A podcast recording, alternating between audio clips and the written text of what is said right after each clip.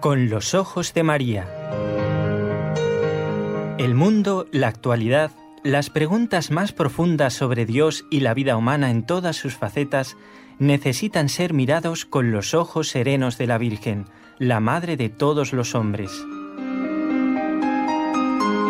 Con los ojos de María, un programa de NSE Producciones para Radio Católica Mundial conducido por Nelly Álvarez. Bienvenidos a este nuevo encuentro para compartir otro programa dentro del ciclo Fátima. Quiero dar las gracias a otros compañeros de trabajo que nos acompañan en el día de hoy.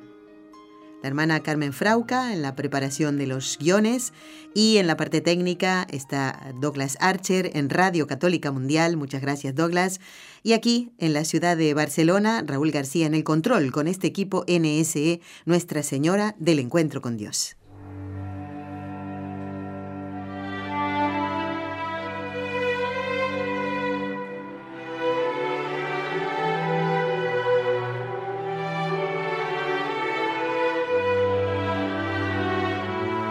Fátima.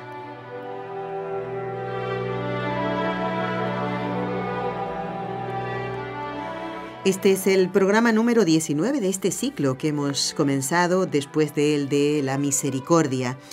Y hoy estamos en comunicación, en vivo y en directo, con el padre Jorge López Teulón, a quien le damos las muy buenas tardes, porque él está en España, y debemos decirle que no estaba preparado, padre, que usted saliera al aire. Esto ha sido una cosa que, querida por Dios, ¿eh? justamente recordando a varios mártires de la historia de la Iglesia. ¿Cómo está, padre? Muy bien. Buenos días para América y buenas tardes para aquí, para España. Bueno, a ver, esto de los mártires, padre, yo estoy recordando a los de Tarragona, ¿eh? al obispo San Fructuoso y a sus eh, diáconos, Augurio y Eulogio, pero no son los únicos que recordamos hoy. Hoy también se celebra el Papa San Fabián, eh, un hombre entregado y observante y muy fiel que murió mártir en, en las persecuciones de Diocleciano y al famoso San Sebastián, uno de los mártires más populares de la Iglesia. Pero claro, luego uno va mirando el calendario y es casi a diario. Esta misma semana celebrábamos a uno de los santos de la persecución religiosa, del grupito de santos que hay, hay, hay casi dos mil beatos, pero del grupito de santos, un, uno de Tarragona además también, el beato Hilario Jaime Hilario Jaime Barbal. Barbal, exactamente, sí, es cierto. Muy, sorprendente porque eh, por la sordera tuvo que dejar de dar clase, era hermano de la Salle y se fue a trabajar a la huerta tan feliz y, y después dará, dará la vida en la persecución religiosa de aquí de España. Claro. y mañana Santa Inés, padre también, ¿no? San bueno, el martes, o sea que los, los, santos nos acompañan. Totalmente nos acompañan. Y en este programa particularmente nos acompañan los beatos Jacinta y Francisco, que no fueron mártires, pero fueron los primeros niños beatificados no mártires. ¿eh? Ellos nos acompañan para hacer este ciclo. Y Padre, hoy queremos eh, dedicar el programa a un aspecto, podríamos decir, indirecto del mensaje de Fátima, que es uno de los consejos que la Beata Jacinta diera poco antes de morir, recordemos, en el hospital de Lisboa, a una religiosa que justamente por la persecución de ese momento estaba vestida de seglar ella le llamaba la madrina, mi madrina, pero claro, de cara a, la, a los de fuera, ¿eh? Eh, ella era una enfermera más, podríamos decir así, padre, ¿eh? Sor Purificación Godiño. Y ella fue la que con tanto cariño y paciencia tomó nota de todo lo que Jacintita iba diciendo en esos días en ese hospital donde se cumplió lo que la misma Virgen le dijo, que moriría solita. Una de esas cosas que mm, dijo Jacinta Mm, se refería a los poderes públicos, padre. Concretamente ella dijo, pida mucho por los gobiernos. Si el gobierno deja en paz a la Iglesia y da libertad a la religión, será bendecido por Dios. Y ahí podemos unir la otra frase también, que no la tenía aquí, ahora la, he encontrado en, un, en, el librito pequeñito, que dice, ay de los gobiernos que persiguen la religión de nuestro Señor. ¿Mm? Padre, ¿cuál era la actitud del gobierno en Portugal? Ahora yo estaba contando esta situación, ¿no? De, de Sor Purificación Godiño vestida de seglar, cuidando a Jacinta, pero ¿cuál era la actitud del gobierno de este país en 1917? Ya con, eso, está dicho, claro, cuando una religiosa se tiene que esconder para ah. poder eh, seguir siendo consagrada y tener que hacer otros oficios, como puede pasar a día de hoy en China, por ejemplo, tienen, tienen que estar trabajando los sacerdotes de mecánicos o de cualquier oficio para luego ah. poder ejercer el ministerio, pues está claro que de persecución. ¿no? Pues nos encontramos con un señor que se llama Bernardino Machado Guimaraes, que era el tercer presidente de la República Portuguesa, que pertenecía a la, a la masonería. Eh, era dirigente de la loja Perseveranza, en portugués, del Gran Oriente Lusitano y, lo había sido o sea, estamos hablando que él es presidente desde, o sea, justo cuando las apariciones eh, y un poco más, es presidente de, Portugal, del 6 de agosto de 1915 al 5 de diciembre de 1917. O sea, cuando se aparece el ángel ya, ya él es presidente. Ah, y este señor era, como digo, eh, dirigente masón del Gran Oriente Lusitano y habría, había sido presidente de la Logia de Portugal entre 1895 y 1899, o sea, antes de que comenzara antes de que comenzara el siglo y parece ser que incluso antes que él se metiera en política, ¿no? Pero pues aunque la mona se vista de seda, mona se queda. se queda. Entonces, bueno, pues eh, el mensaje de Fátima eh, profetiza que una ideología, el comunismo, entonces aún muy lejos de ser lo que, lo que, lo que llegará a ser, esparcirá sus errores en el mundo a través de Rusia, pero claro, antes del comunismo estaba la masonería, ¿no? Y, ese, y ese comienzo del liberalismo, ¿no? Ya hablamos en el otro programa que tratamos también el tema del comunismo y de los mártires y de Rusia, pues que cuando acaban las eh, apariciones era cuando tenga lugar el golpe el golpe bueno la revolución rusa por decirlo así no en el 17 no pero pero antes pues eso eh, el episcopado portugués pues había estaba ya sufriendo por decirlo así esa persecución no claro.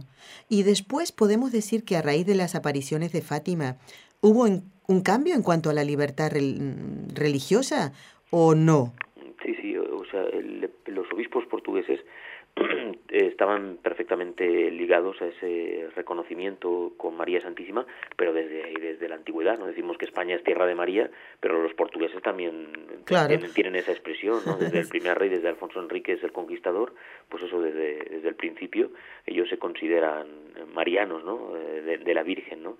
Y, y, en 1917, por ejemplo, la tierra de, Portugal estaba sufriendo, como estamos diciendo, una fuerte persecución, en este caso por la masonería, ¿no? claramente por la masonería. La historia de las apariciones atestigua cómo esa mentalidad anticristiana pues arremetió contra los tres videntes, por ejemplo, en el episodio de, del, dichoso alcalde, cuando los encierra a los niños, incluso los el, el 13 de agosto, e incluso les hace perderse la cita con la señora y, y, les quiere incluso quemar, les quiere asesinar, ¿no? El alcalde Arturo de Oliveira Santos, ¿no? Se notó después, bueno, pues 14 años después, la situación después de las apariciones había cambiado, ya, ya han sido reconocidas por parte del obispo de Leiría las apariciones el 13 de octubre de 1930 y tiene lugar una peregrinación nacional en acción de gracias.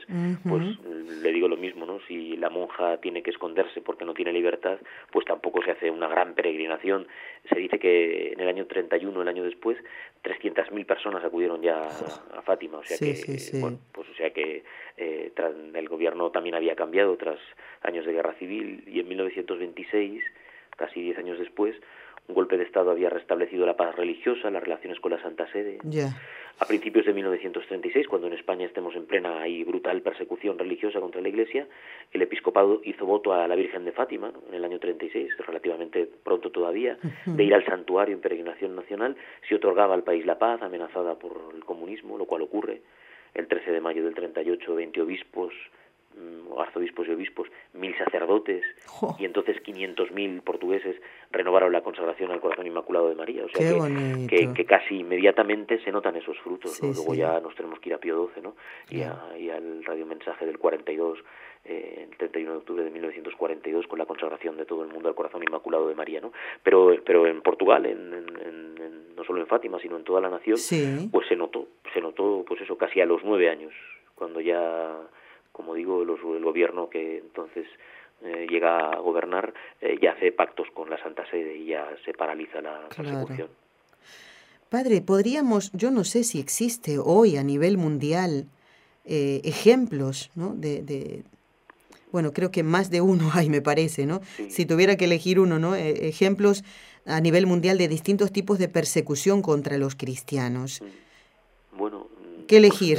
porque... Pues no, pues porque nos escuchan nuestros hermanos americanos, pues lo que está pasando en México, que los sacerdotes está todo como muy enmarañado y lo están queriendo todo enmarañar mucho, pero por ejemplo el clero por enfrentarse al tema del narcotráfico los están asesinando pero en, en, meses han asesinado a cuatro o cinco sacerdotes. O sea que, bueno, pues eh, está claro que los, eh, los Corea del Norte, por ejemplo, ¿no? Eh, muy veladamente, a lo mejor ya en Vietnam, pero todavía en, en China, por supuesto, ¿no? ya lo hemos comentado en otra ocasión, de dejarles levantar la iglesia, eh, celebrar la primera misa, incluso bueno, pues consagrar el templo, claro, como lo hacemos nosotros, y mandar las máquinas a, los días para derruirlas ¿no? y, y, detenerles. Y o sea que, bueno, pues eh, ayuda a la iglesia necesitada, que es conocida por todos, una organización muy fiable, eh, acaba de publicar lo que se llama el Informe Libertad Religiosa del Mundo del 2014, que eh, se hace cada dos años. Se publicó, en, estamos ya en el 17, pero se acaba de publicar hace unos meses en el 16 hasta el 14, ¿no? Y bueno, pues claro, hay una, hay, por desgracia, hay un ranking de, de países donde más se viola la persecución, donde más hay persecución, donde más se viola la libertad religiosa, ¿no? Y por supuesto Afganistán, Arabia Saudí, en Egipto, eh, las, los asesinatos que ha habido antes de Navidad en la Catedral de Egipto, en Irán, en Irak, en Libia, en, en, África, pues igual, en, la, en Nigeria, en Somalia, en Sudán, en la República Centroafricana. No nos olvidemos de las religiosas de Madre Teresa que todavía no hace un año fueron asesinadas en Yemen.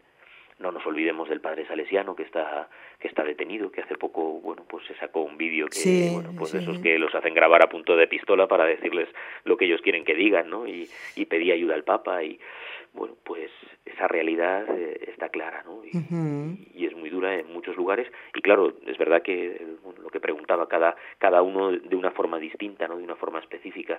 Eh, bueno, pues ahora una familia que no habían podido bautizarse en Cuba, pues ya es más difícil, porque en Cuba sí que hace tiempo que están las iglesias abiertas y es verdad que a lo mejor ya es por toda la dejadez que el comunismo ha causado, pues que la gente ha, vivido apartada y entonces ya no sabe acercarse, eso es otra cosa, ¿no? Pero hay sitios donde a lo mejor no es tan oficial la persecución y se puede ya vivir la vida religiosa y, la vida de fe, en otros por supuesto no, claro, y en muchos lugares de forma oculta, ¿no? Y con presos y, y con mártires, claro, con muchos mártires podría alguna persona pensar, sí, pero estos son grupos aislados. Evidentemente que los hay, padre, grupos aislados que, pero cuando el gobierno no actúa ¿eh? para, para frenar eso, o por miedo tampoco actúa, pues... Viendo lo de, lo de Pakistán, por claro, por poner un caso. Pues ahí está, sí. Eh, tanto lo de Viviasia como eh, el ministro que fue asesinado y bueno, pues ahí hay una... En, en Egipto, por ejemplo, hay una... Ahora, por lo asombrosamente, una de las noticias de Egipto fue que el ejército ayudó a reconstruir la catedral y además en nada, o sea que después del atentado en, salían las fotos y estaba completamente restaurada, ni, ni en un mes han tardado, ¿no? Pero no es lo normal, por ejemplo en, Egipto se dan la vuelta y les dejan que pongan las bombas y precisamente la bomba la ponen en la puerta de la catedral porque no había no había seguridad ni nada, o sea que eh, si no lo favorecen pues lo permiten. Claro, sí, sí. O, dejan, o dejan. no lo hacen, o sea, por eso digo que que estamos dando, pues eso, ayuda a la iglesia necesitada, da 20 nombres, pero son muchos más. Pero 20 nombres en donde es el propio gobierno el que está persiguiendo, ¿no? El que está no solo permitiendo, sino persiguiendo. Claro, o deja hacer, como que mira para otro lado y eso pasa, claro. Esas cosas trágicas pasan. Padre Jorge, vamos a hacer una pausa pequeñita en el programa y enseguidita seguimos charlando, ¿no? De esto que Jacintita pedía, que, que nosotros pidamos mucho por los gobiernos.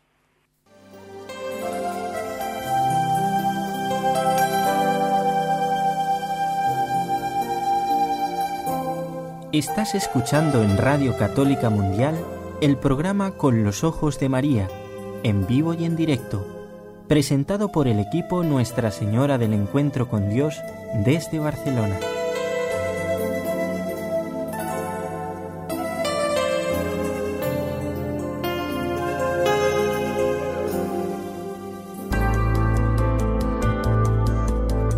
¿Quieres escribirnos ahora mismo? Puedes hacerlo al siguiente correo electrónico con los ojos de María arroba nsradio.com.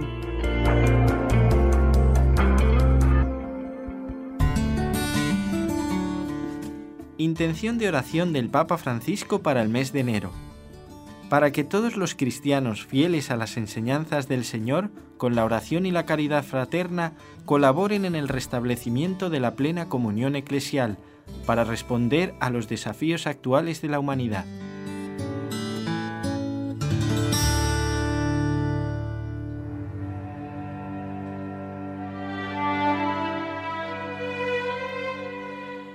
Estamos haciendo el programa correspondiente al 20 de enero de este año recién estrenado 2017 y estamos en la semana de oración por la unidad de los cristianos.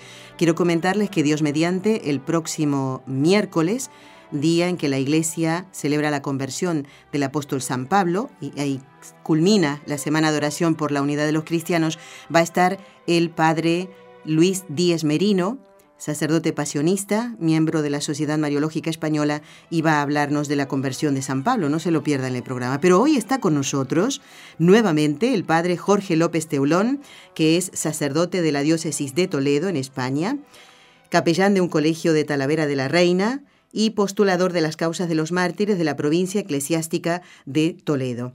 Y hoy estamos hablando de unas... Eh, frases, ¿eh? unos pedidos que hiciera Jacintita poco antes de morir, la beata Jacinta Marto, que vio a la Virgen en 1917.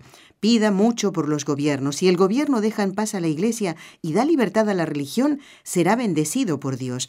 Padre, ¿cómo puede entenderse esto salido de los labios de una niña de nueve años si no es la misma Madre de Dios que se lo inspiraba decir? ¿eh? Una niña de nueve años, ¿qué sabe de los gobiernos, Padre?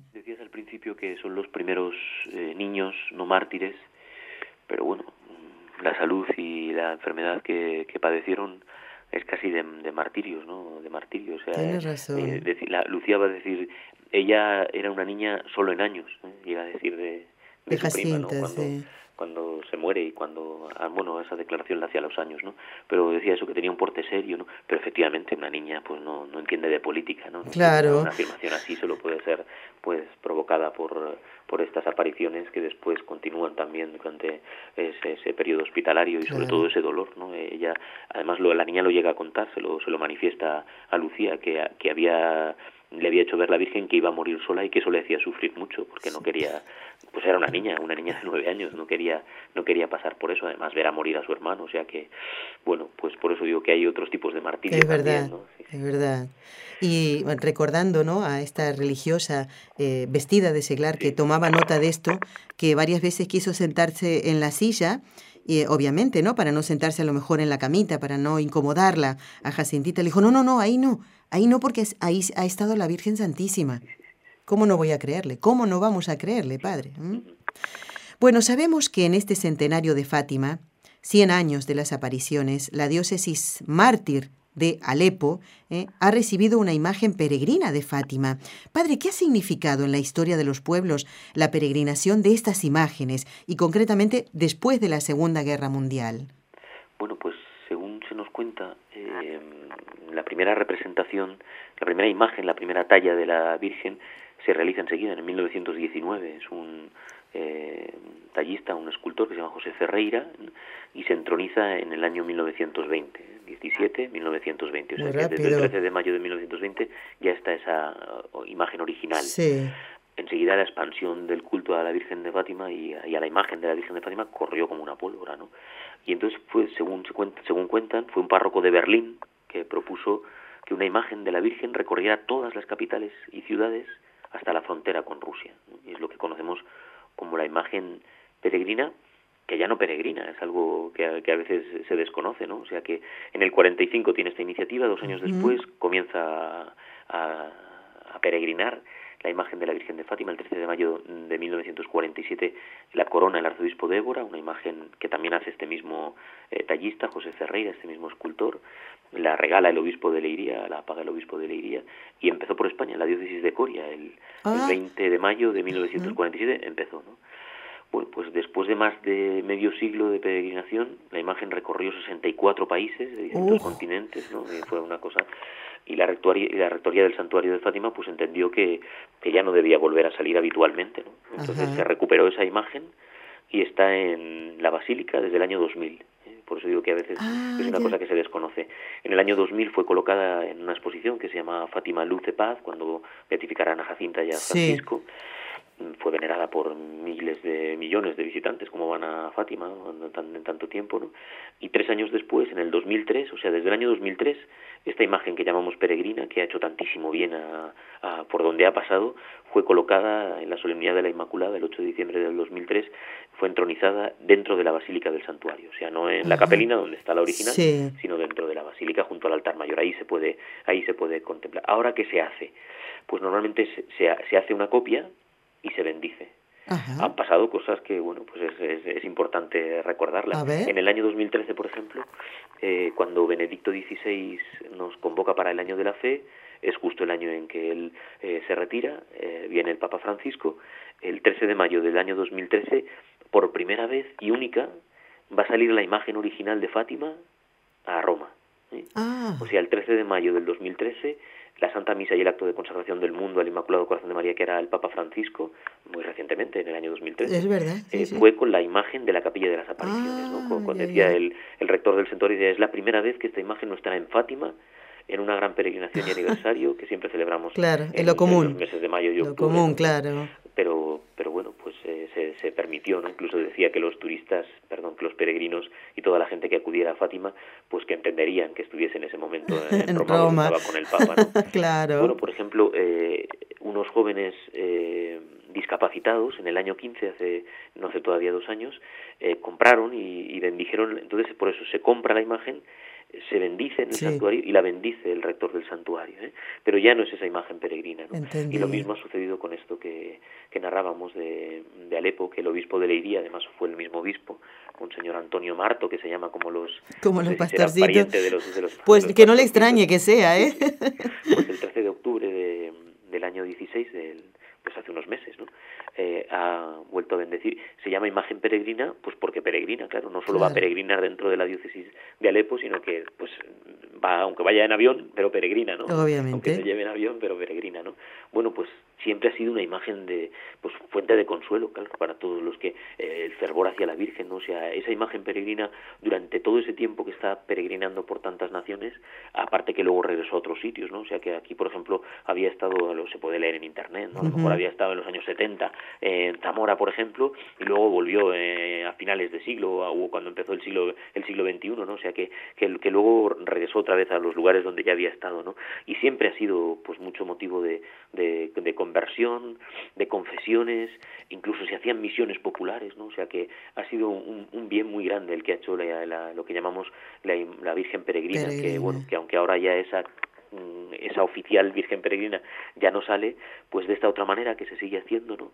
Pues sigue dando el mismo fruto. No hay duda, no hay duda. El, el, prelado recalcó la necesidad de allí de, de Alepo de, de acercarse a la Virgen, ¿no? A la Santísima Virgen, especialmente ahora que se iba que iban a ser las apariciones en este 2017 centenario, ¿no? Bueno, pues después de cinco años de guerra y en un país dividido, pues claro que la presencia de la Virgen hará, hará, muchísimo bien, ¿no? La oración de los niños por la paz en Siria, pues significa muchísimo, claro. Ya lo creo. seguir pidiendo por ello. Sí, padre, porque a veces parece como que nos acostumbramos, ¿no? Ah, viene esta imagen, viene esta otra imagen, pero ¿cómo esperarían estos hermanos nuestros allí en Alepo eh, la llegada de esta imagen por lo que significa, no por la imagen que sea de madera, de, de metal o lo que sea, eh, eh, la necesidad de que de sentir la presencia de la madre. sí, sí. Nuestros hermanos de los estos hermanos de Brasil que tienen a la Virgen, los heraldos del Evangelio, sí. He tenido un lapsus, eh, pues tienen también a la Virgen como patrona y llevan sus imágenes por todas partes. Han hecho muchísimo bien también. Yo lo sé aquí en los pueblos de Toledo, por ejemplo. La Casa Madre aquí en España está en Toledo, en Camareniña, en un pueblito que se llama ah. Camareniña. Y, y, los curas les llaman para hacer misiones y van por las casas con la imagen y, y luego ves fotos con, con los ancianos en las casas. y, o sea que la, la Virgen de Fátima ha, sido un, un, bien necesario para este siglo y lo tiene que ser para este que viene, para este en el que estamos, ¿no? Y, y, eso que decías, o sea, ahora porque se puede eh, visibilizar lo que se vivió en esos momentos en Alepo, ¿no? Pero igual, claro, en España salíamos de una guerra también, en los años 40 se salía de una guerra, ¿no? Y la Virgen de Fátima pues también sembró de esperanza pues todos los lugares por los que pasó, pero claro, cuanto más se acercase a la frontera con Rusia, pues más todavía, ¿no? Claro, porque hasta llegar a, a Berlín, que todavía fue comunista hasta la caída del muro de Berlín, pero, pero, pero todo eso en los pueblos tuvo que ser, claro, pues una, riada de bendiciones y de gracia, claro. Y yo leyendo, padre, el libro de, de Bartas, La Virgen de Fátima, de la editorial Patmos, que es de fiar totalmente. Uno de los mejores y más completos y documentados. Yo al leer esto que usted comentaba, ¿no? esta riada de peregrinos y de cuántas conversiones, así como usted lo decía, conversiones de, de, de personas que caen de rodillas frente a la imagen de la Virgen, obviamente por las oraciones de muchas otras personas, ¿no? Esas conversiones. Y padre, estoy mm, también al leer esta parte, yo estaba con un mapa estaba eh, leyendo ya hace tiempo, ¿no? Estas, eh, estos recorridos con un mapa y decía, bueno, menudo camino hizo la Virgen y, y realmente pasar, eh, qué, qué alegría, ¿no? De, de, una frontera a otra, de un pueblo a otro. Eso es, realmente alegra el corazón, ¿verdad? Como la madre une episcopados, ¿no? Y de conferencias episcopales, pero bueno, igual, como de unas diócesis se pasaba a otras, ¿no? Y que aunque fueran naciones distintas, pues pues eran eran católicos y eran y se pasaba de unas manos a otras la imagen de la Virgen, ¿no? O sea que eso fue eso fue una hablamos igual en Lourdes, ¿no? Y, ya todo el mundo conoce porque ya es eh, cosa popular y cosa además comentada, ¿no?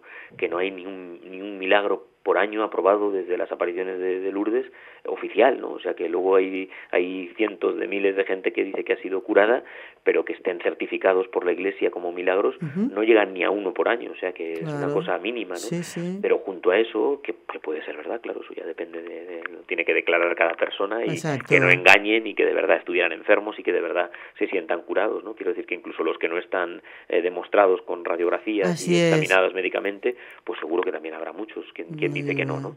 Pero junto a todo es junto a todo ese milagro de físico están las conversiones, claro, los otros milagros que son los del alma, ¿no? Y eso Fátima pues es igual, ¿no? Fátima es igual. Estaba recordando ahora al director de una película sobre Fátima que hizo la Warner Bros. Tiene algunos errores que no coinciden, o sea, es una versión basada en los hechos de Fátima y se cuenta que su director no quería hacer esa película, pero como tenía un contrato con la compañía, fue obligado prácticamente. Y entonces tuvo que viajar a Fátima a, bueno, mm, como empaparse, ¿no? Hacer como una composición de lugar en el mismo lugar, se podría decir, ¿no? Y al final se convierte el director de esta película. ¿eh? Vemos que la Virgen pone su mano maternal siempre para llevar a Jesús como sea, ¿no? Y ahora estoy pensando también, Padre, en, en un peregrino en particular que no tiene que ver ni con el cine, aunque se han hecho películas de él, y, tampoco estaba en estas riadas de peregrinos. ¿eh? Un, un santo que esperaba la venida, la llegada de la Virgen, ahora cuando le diga el lugar se va a dar cuenta enseguida qué peregrino era, en San Giovanni Rotondo. Allí la Virgen llegó en helicóptero. ¿eh? Estoy hablando de San Pío de Pietrelcina. Cuánto la esperó eh, a esa imagen y cuánto se alegró el alma de este santo tan enfermo, simplemente por verla, nada más, ¿no? Porque estaba muy enfermo ya el padre Pío allí y, vio cómo se las llevaban en helicóptero. ¿eh? Fíjate que, que, que, luego ya había, quiero decir que a esas alturas de, de San del, padre Pío, ya en muchas iglesias ya comenzaba a haber réplicas de la Virgen de Fátima, o sea que, pero, pero la imagen peregrina era especial, ¿no? Por, precisamente por todo este recorrido y por, y por, por, por, arrancar de, del mismo santuario, ¿no? Por ser propiedad del santuario, por decirlo así, ¿no? O sea que era como una copia más válida que las demás, por decirlo así, ¿no? Y entonces se esperaba, se esperaba de otra manera, ¿no? Padre, allí donde está usted en Toledo, ¿hay alguna imagen de Fátima en particular que es más visitada en algún pueblo o en la misma catedral? Pero si es que lo hay por todas partes. No es que estamos yo yo como crecí en Barcelona hasta los 16 años, pues los de allí decimos que vamos a Lourdes, que está más cerca, ¿no?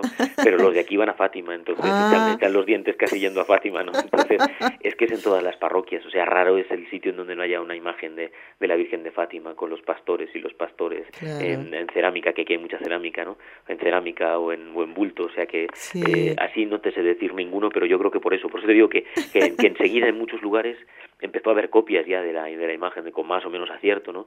Pero esa, por decirlo así, como era, era especial, ¿no? Porque era, era la, la hermana gemela de, por, eso he querido, por eso he querido insistir o, o, incidir al principio que el mismo escultor hace las dos imágenes, ¿no? Porque era como la, la, la hermana gemela de la, de la original. Obviamente.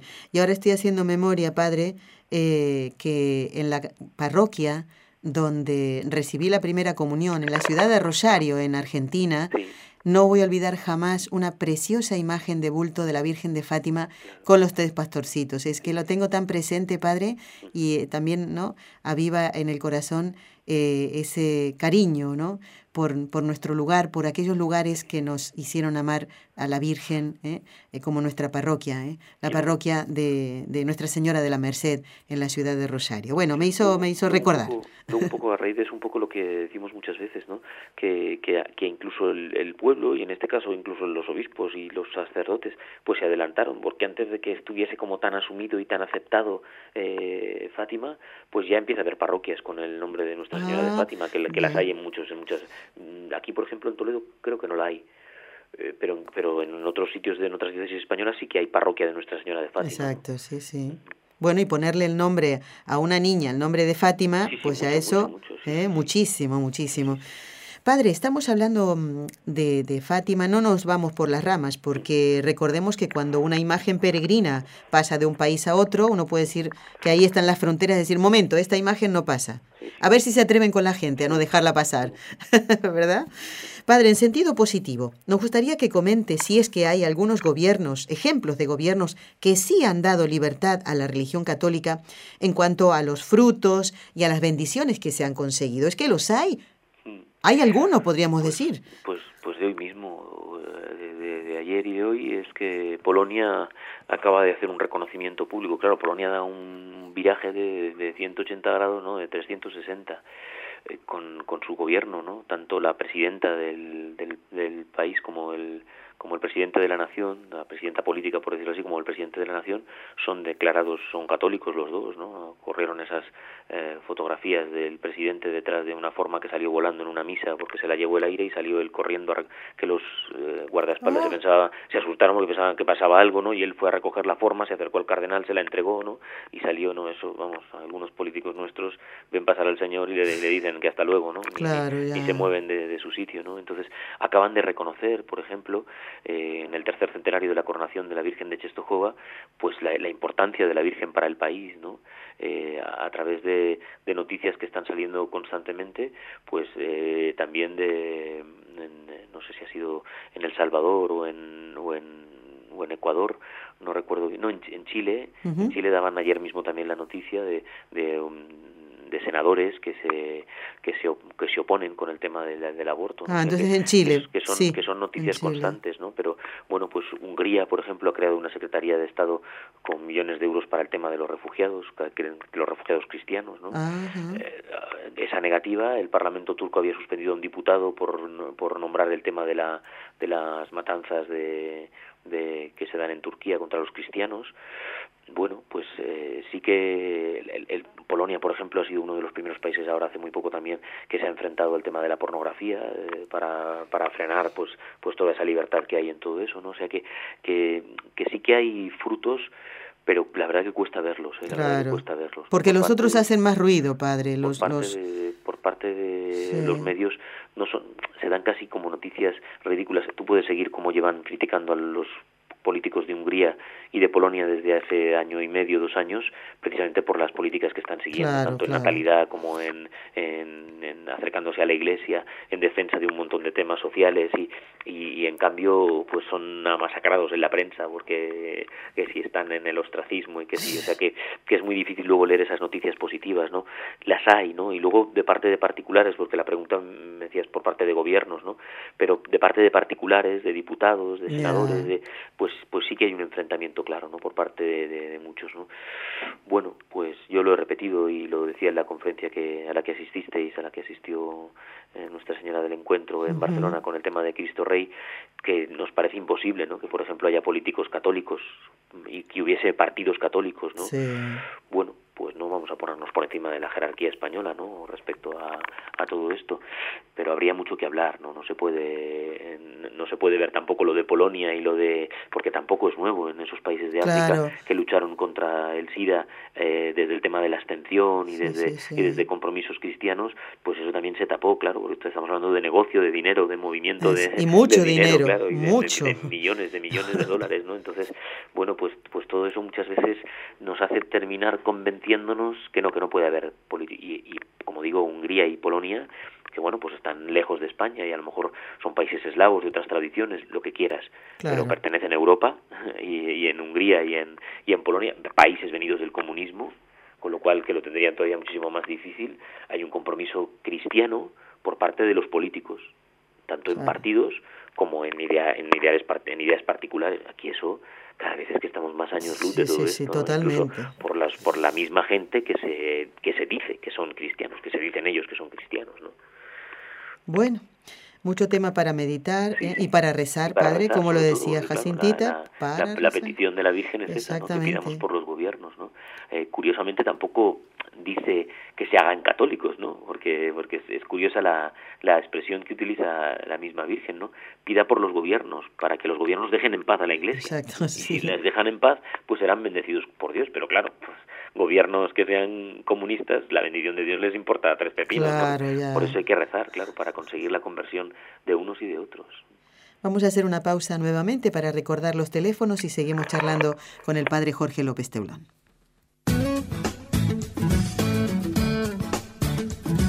Si deseas participar en vivo en el programa Con los Ojos de María en Radio Católica Mundial, marca el siguiente número de teléfono 1866-398-6377 si llamas desde Estados Unidos o Puerto Rico.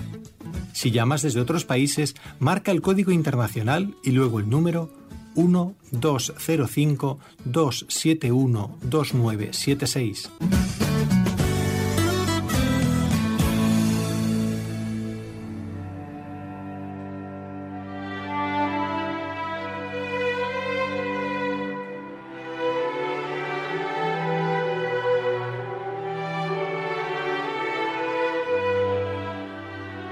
Continuamos en el programa. Padre, no recuerdo si en la entrevista anterior de este ciclo Fátima del que usted ya ha participado, le pregunté si había ido como peregrino a Fátima. Sí, sí, muchas veces, sí. Gracias a Dios muchas veces. Pues la primera vez fui desde Barcelona, en el año ah. mariano, en el año 1988. Con las Marías de los Agrarios fuimos desde Barcelona al Pilar, del Pilar a Madrid que parábamos a Guadalupe, en Extremadura. ¿Sí? De allí fuimos a Fátima. De Fátima fuimos a la tumba de don Manuel en Palencia. Y de Palencia fuimos a Lourdes. y de Lourdes volvimos a Barcelona. y llegamos muertos, claro. pero contentos, muertos pero contentos. Sí, sí, sí, las que eran todas mujeres mayores, llegaban más, más frescas que... que usted, más fresquita que usted. chaval, pues recuerdo que fue un viaje muy, pues eso, de chaval, que, que impresiona mucho más las cosas. Claro, claro. Bueno, es verdad que la pobreza que había, porque ahora es verdad que todo se ha europeizado mucho, ¿no? Y, y con, la, con el turismo y todo eso, pues todo ha cambiado mucho, ¿no? Pero recuerdo que entonces era todo como muy pobre, ¿no? Era todavía muy como, como se parecería mucho a entonces a, aquellos tiempos. aquellos tiempos, sí. sí, sí. Nada que ver con Lourdes, ¿no? Porque todo el entorno natural es tan, es tan vivo y es tan, y es tan fresco que, que el paraje es totalmente distinto. Totalmente distinto. Pero sí, y luego muchas veces, pues desde aquí, con aquí hay una peregrinación que se lleva haciendo desde, pues mira, este año cumple 26 años y van 500, 600, así ha llegado ahí a veces hasta mil chavales eh, de las parroquias de aquí de Talavera, de la zona, incluso de otras diócesis, y cuando es el día este de la Semana Blanca, pues en el mes de febrero, antes de que empiece la cuaresma, van peregrinando a, entran andando en Fátima, los últimos kilómetros se hace peregrinación andando. qué bonito, qué bonito. Las catequesis en los sitios, sí, sí, sí. No, aquí en esta zona, como decía antes, se explota mucho espiritual y pastoralmente se explota mucho el tema de Fátima. Claro. Padre, mire, justamente estaba leyendo el correo de una oyente, ella se llama Marilyn, nos ha escrito un correo electrónico y nos dice que tienen un viaje programado con su esposo. Yo supongo que ella está en Estados Unidos, quiero entender, pero su viaje comienza aquí en la ciudad de Barcelona. Lo que no sé es si Marilyn ha caído en la cuenta que ese viaje comienza en un día muy particular. Ella me pone aquí, el viaje comienza el 13 de febrero. El 13 de febrero es el aniversario de la muerte de Sor Lucía. Entonces yo le diría a Marilyn que rece, eh, que encomiende eh, este viaje a Sor Lucía dice que su esposo le dijo que tratarían de ir unos días antes y poder llegar a Fátima si ella lo quería. El viaje ya está previsto, dice este viaje es todo para ella y por ella, nos dice Marilyn, y que posiblemente estarán el 2 de mayo en Fátima. Qué, alegría, Marilyn, y a pedir mucho ¿eh? por la conversión de, de quien ya sabes tú, ella me escribe aquí, yo no puedo contar todo, pero bueno, que bienvenida a Europa y que este viaje sea de mucho fruto espiritual, Marilyn. ¿eh? Tenga la edad que tenga uno, padre, siempre nos deja algo. Padre, tenemos una llamada telefónica desde Texas. Está llamándonos Maribel. Buenos días, Maribel. ¿Cómo estás? muy buenos días. Muchísimas gracias por tomar mi llamada y muchas felicidades y bendiciones por este programa que, que tanto nos enriquece. Em, yo quería preguntarle al padre si pudiera él hacer una pequeña relación sobre la Virgen de Fátima y, sus, peticiones y lo que también las apariciones de Akita y algo que me enteré recientemente de las apariciones de Nuestra Señora en, en Ruanda, en Tibejo, mm. especialmente en este año en que tantos gobiernos van a ser electos, creo que es importante porque hay mucha, siento que hay mucho odio, hay mucha hay muchas rivalidades entre los ciudadanos de todos los países en donde va a haber elecciones y, y creo que no sé, siento que hay una, una, un aire de desazón y de, falta de esperanza entre muchos, como de apocalíptico. Y por otro lado hay una, un aire de, pues no, hay que rezar, hay que hacer más peticiones y oraciones a la vida. Padre, muy buena pregunta de, de Maribel. ¿eh? ¿eh? Está claro que es en la, en la dinámica de lo que estábamos hablando. Claro. Em, no se trata de que nosotros nos apartemos, ¿no? O sea, habría que distinguir entre lo que tiene que hacer la Iglesia por petición de la misma Virgen María y porque está en el Evangelio, que es pedir por nuestros gobernantes para que cambien la dureza de su corazón y gobiernen para las gentes, no para su propio egoísmo, como se ve en tantas naciones, ¿no? Luego las cosas que pasan en, bueno, no vamos a entrar en el tema Obama o Clinton, Trump, pero claro, pues habría mucho que hablar, ¿no? Porque este señor ya vemos cómo es, pero la otra señora no era mucho menos, ¿no? Y estaba favoreciendo políticas abortivas y ya habían anunciado que iban a seguir por ahí, ¿no? O sea que había que distinguir entre que nosotros como pastores, eh, como sacerdotes, eh, lo que tiene que hacer, la actividad que, tiene, que tenga que hacer la parroquia es la de la oración, claro, es lo que pide la Virgen, mm, rezar por los gobiernos, ¿no? Eh, que luego habría que exigir mm, todos, nos tendríamos que exigir todos, la Iglesia mm, provocándolo y favoreciéndolo, formar seglares que de verdad fuesen políticos católicos, pues por supuesto, para que pudiesen dar la vuelta a todo esto. Ya entramos en el problema que decía hace un momento, ¿no? En la creación de partidos católicos, bueno, pues yo siempre cuento que en Alemania los verdes que defendían políticas de izquierdas y, y políticas de contra las centrales nucleares terminaron formando parte del gobierno a los años con, con no me acuerdo con quién fue, pero en, dentro de un gobierno fueron ministros, o sea que porque nosotros defendamos el tema de la vida y algunas cosas más, pues lo primero no tenemos que apocarnos, que no vamos a llegar a, a presidir gobiernos, bueno, o sí, como repito pasa en Hungría y en Polonia, o podemos ser eh, importantes para poder desestabilizar todas esas otras políticas que existen hoy en día, ¿no? Entonces, claro que hay que hacerle caso a la Virgen y claro que hay que luchar sobre todo por que, termine el odio, ¿no? Ese, lo que pasa es que, claro, estamos hablando no de un partido de fútbol, ¿no? De dos equipos, pero sí, que a veces se lleva a ese campo, ¿no? Eh, gobernáis vosotros, pues nosotros al revés. Eh, gobernáis eh, los otros, pues nosotros al revés. Entonces, ahí se hace difícil. Por eso el pedido es ese, ¿no? Que por una parte se gobierne desde Dios y por otra parte cambien los corazones, que es lo que tiene que ser. claro, si estamos pidiendo que un comunista, si estamos viendo que el, que el trastornado presidente de Corea del Norte escuche a Dios, pues casi que habrá que pedir que se le lleve el Señor para que, para que se puedan hacer las cosas de otra manera. ¿no? Es, es, muy complicado. Muy complicado, exactamente.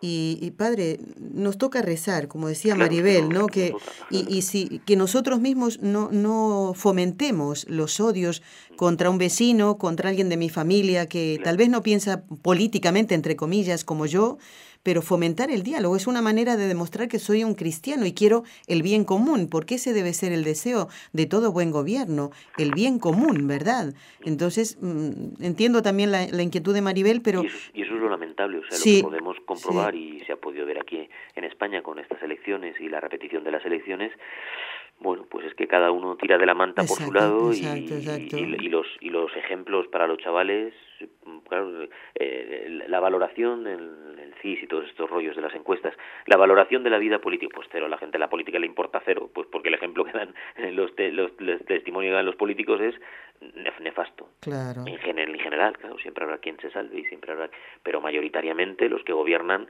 eh, han robado, los que gobernaban han robado, los que van a gobernar eh, parece que quieren robar y y así es imposible, claro. Entonces, nosotros, como con todo, no tenemos que desconfiar ni dejar de agarrarnos a la oración para pedir esa conversión. Porque si no, sáquenme de este mundo. o sea, padre, pero ¿se ha dado, por ejemplo, el caso de que algún gobernante, no sé, haya consagrado su patria al corazón inmaculado de María? Al Sagrado Corazón sí sabemos qué pasa. Curiosa, curiosamente, antes de las apariciones de Fátima, ¿no? Eh, según hay ¿Ah, noticia que la primera nación que se consagró oficialmente al corazón de María fue la República del Ecuador, el 6 de agosto de 1892. Era el doctor Luis Cordero y los obispos ecuatorianos publicaron una carta colectiva en, donde se pedía eso, como pastores consagramos solemnemente, irrevocablemente la República del Ecuador, pero claro, a través de a través del presidente de la nación, que fue el que lo hizo. ¿no? Ya anteriormente, en el siglo XIX, Ecuador había puesto ya bajo el patrocinio del Purísimo Corazón de María, por decisión del episcopado también, el, toda la nación. ¿no? O sea que, bueno, pues sí que lo ha habido, ¿no? Luego por parte de episcopados, por supuesto, ¿no? Pero así por parte de gobierno. por parte del gobierno, pues nos ha sorprendido ahora el presidente del Perú, Pedro Pablo Kuczynski, que bueno, pues también recientemente el 21 de octubre fue, ¿no? Pues en el desayuno nacional de oración que había, pues se levantó y consagró el país a su familia, al país entero, a la familia y a él mismo, además pidiendo perdón por el mal que hubiera podido hacer, ¿no? Y consagró el país al corazón de Jesús y al Inmaculado Corazón de María, los dos. Sí, sí. Pero bueno, es más, ha sido más mm, desde la Iglesia y desde los episcopados. Aquí en España se hizo en el año 2005 con el centenario del, del del año mariano del 54, pues a los 150 años de, no, en el centenario de, se, se consagró otra vez España el corazón inmaculado de María. Padre, ha llegado el momento de rezar. Tenemos muchas intenciones en nuestro corazón. Rezamos como lo venimos haciendo desde el ciclo Misericordia eh, por toda la santificación de todos los sacerdotes. Y, y ¿sabe por qué, Padre, se me ocurre ahora? que mm, eh, más que nunca nos acerquemos a nuestra parroquia, a, la catedral de nuestra ciudad, eh, a rezar ante la Virgen del Rosario de Fátima. Y si sabemos de algún enfermo, vecino o familiar pues ¿por qué no llevarle tal vez una imagen pequeñita, ¿no? Hacerla bendecir y dejar, o, que pase por las, se peregrine ¿eh? por el barrio, sería también un, gesto, de una manera, dar a conocer también el mensaje de Fátima, porque la Virgen quiere ir a todos los hogares, ¿eh? ayudemos a que las puertas se abran. Si me permites, sí. pedimos también por el Padre Tom, el el salesiano que fue secuestrado en el Yemen y que sigue secuestrado claro desde, que sí. desde hace meses. De manera especial podemos pedir por él también. Por supuesto, lo encomendamos entonces. En el nombre del Padre y del Hijo y del Espíritu Santo. Amén. María, Madre mía, por el poder que te concedió el Padre, libra a todos los sacerdotes de caer en pecado. Dios te salve María, llena eres de gracia, el Señor es contigo. Bendita tú eres entre todas las mujeres, y bendito es el fruto de tu vientre Jesús. Santa María, Madre de Dios, ruega por nosotros pecadores, ahora y en la hora de nuestra muerte. Amén. María, Madre mía, por la sabiduría que te concedió el Hijo, libra a todos los sacerdotes de caer en pecado. Dios te salve María, llena eres de gracia, el Señor es contigo. Bendita tú eres entre todas las mujeres, y bendito es el fruto de tu vientre Jesús. Santa María, Madre de Dios, ruega por nosotros pecadores, ahora y en la hora de nuestra muerte. Amén. María, Madre mía, por el amor que te concedió el Espíritu Santo, libra a todos los sacerdotes de caer en pecado. Dios te salve María, llena eres de gracia, el Señor es contigo.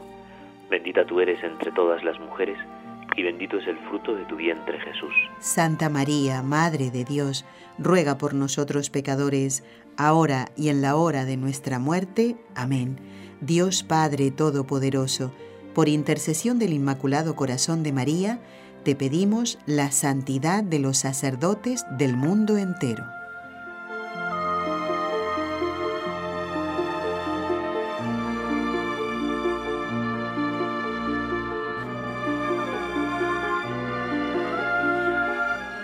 Bien, nos anuncian que está Natividad por teléfono, ¿es así? ¿Desde dónde nos habla Natividad? Muy buenos días. Buenos días, sí, hermano, le estoy llamando desde la ciudad de Worcester, en Massachusetts, Estados Unidos. Este, pues, bueno. aquí escuchándolo como siempre, eh, eh, escuchando acerca de Fátima.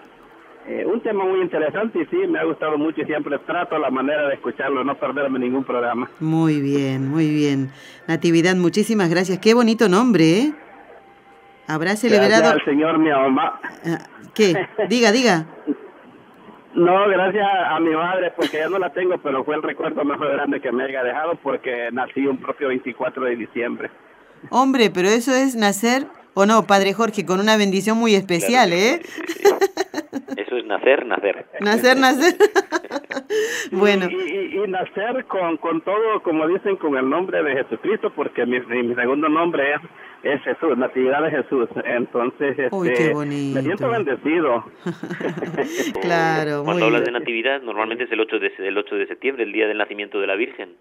Pero sí, sí, también es el día de Jesús, claro. Claro. Natividad, muchísimas gracias, ¿eh? Que Dios lo bendiga y no deje eh, de seguir. Sí.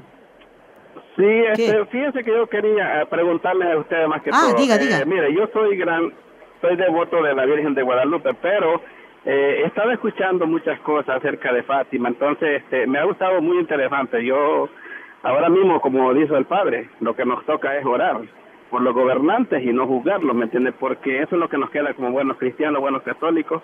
Y este, pues, eh, pensándolo bien, estaba yo diciendo, ¿cómo yo podría, eh, como, como, con, como conseguir la historia o, o, el libro que yo puedo conseguir para leerlo acerca de Fátima y poderlo y poderlo llevar, en, digamos, en mi corazón y para yo poder dar un testimonio de algo, pues porque en realidad son temas muy interesantes y, y, y me gustaría, ¿me entiende? Este, entender un poquito más acerca de Fátima. Claro que sí. Hablábamos con el padre Jorge del libro que se llama así, Natividad, La Virgen de Fátima. Así, mira, es imposible que te olvides, La Virgen de Fátima.